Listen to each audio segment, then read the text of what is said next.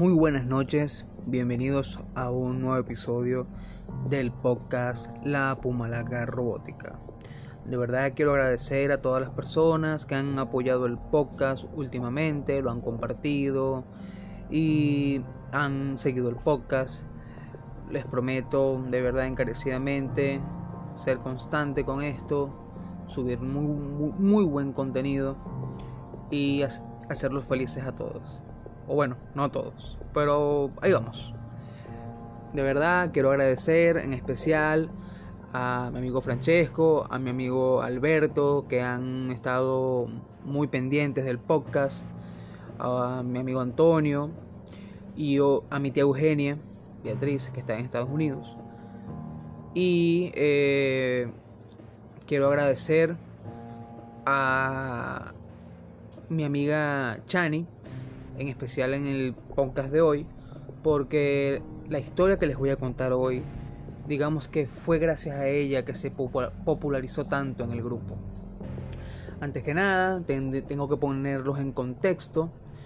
Para los que no lo sepan, eh, yo amo todo lo que tiene que ver con la temática de terror, la temática de Halloween, en todos sus en todas sus formas, libros, historias, este películas, audios, teatro, lo que sea, canciones. Me encanta la temática de terror.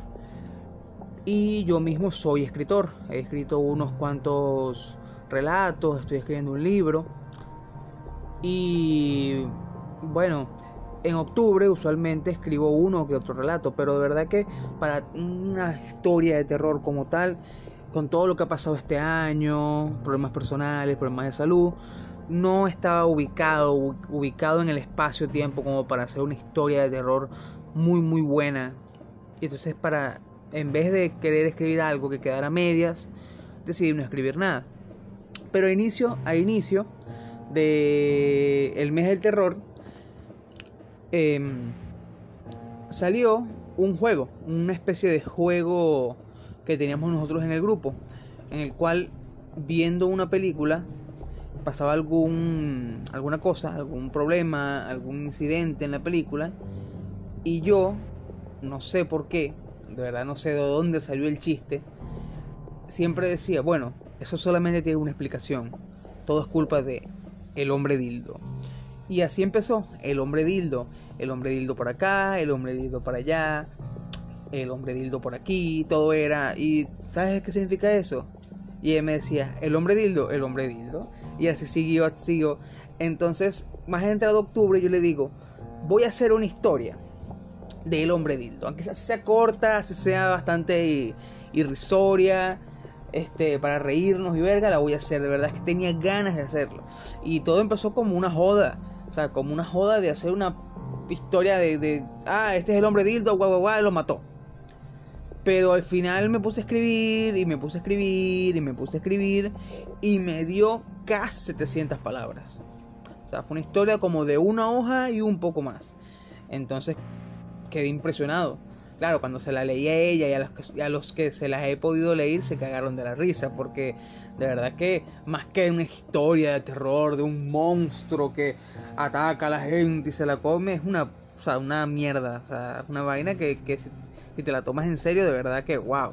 Sumado a eso, este, últimamente había estado viniendo un amiguito de la familia, un niño como de 11 años, a jugar PlayStation aquí en la casa.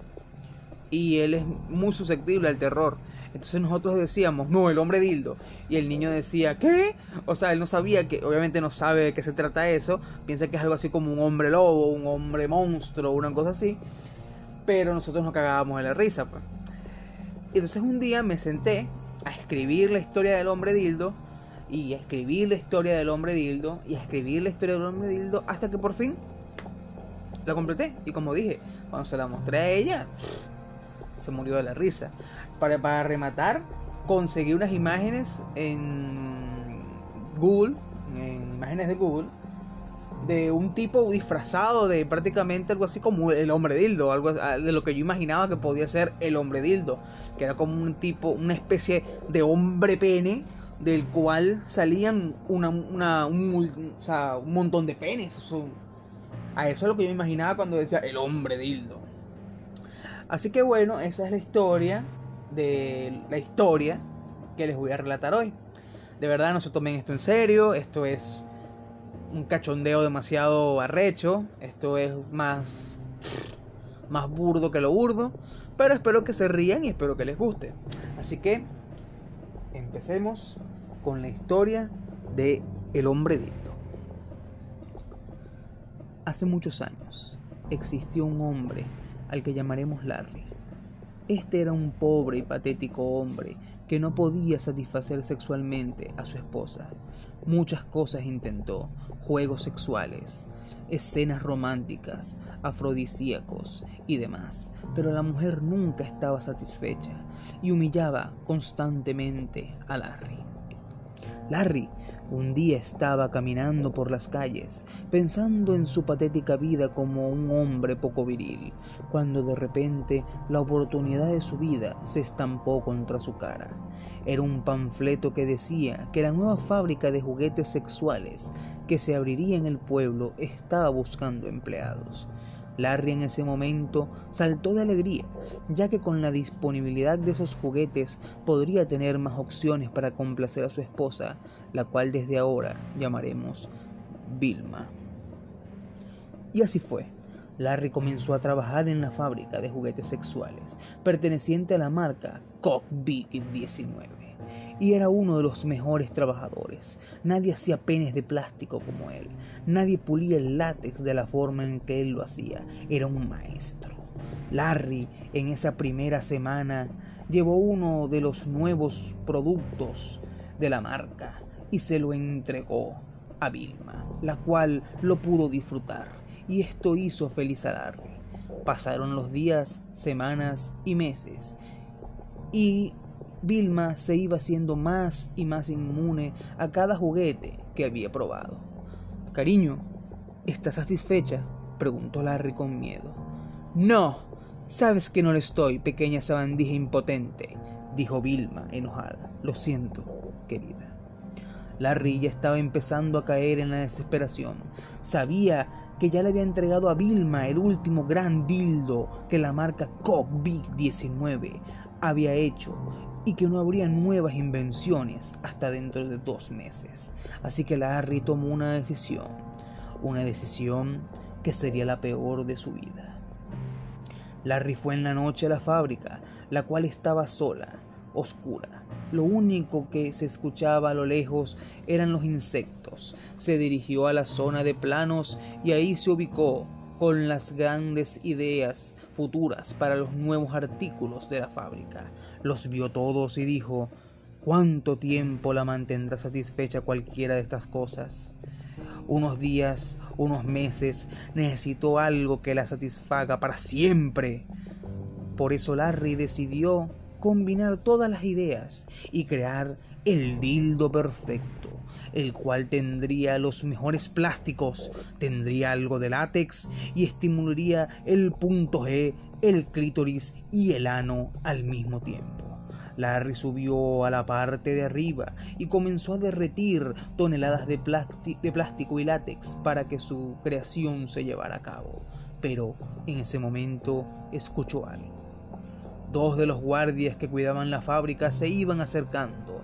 Él los conocía y sabía que lo reconocerían si lo veían ahí, así que Larry intentó correr, pero resbaló con un dildo que se había caído de una de las cintas transportadoras, y Larry cayó en la olla de plástico y látex ardiente, y murió.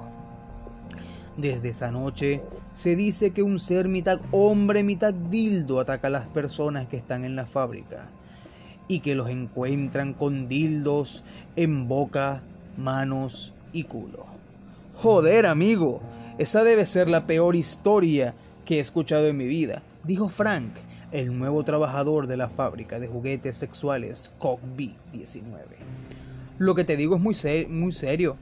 Es una criatura que aparece a la gente. Yo tuve un compañero que se encontró con la criatura una vez y nunca más pudo sentarse. Le respondió José, un hombre con más de 20 años trabajando para la fábrica. Oye, ¿y qué pasó con Vilma? la esposa del hombre dildo? preguntó Frank. Se metió a vivir con un negro. Fin. Bueno, esto es toda la historia.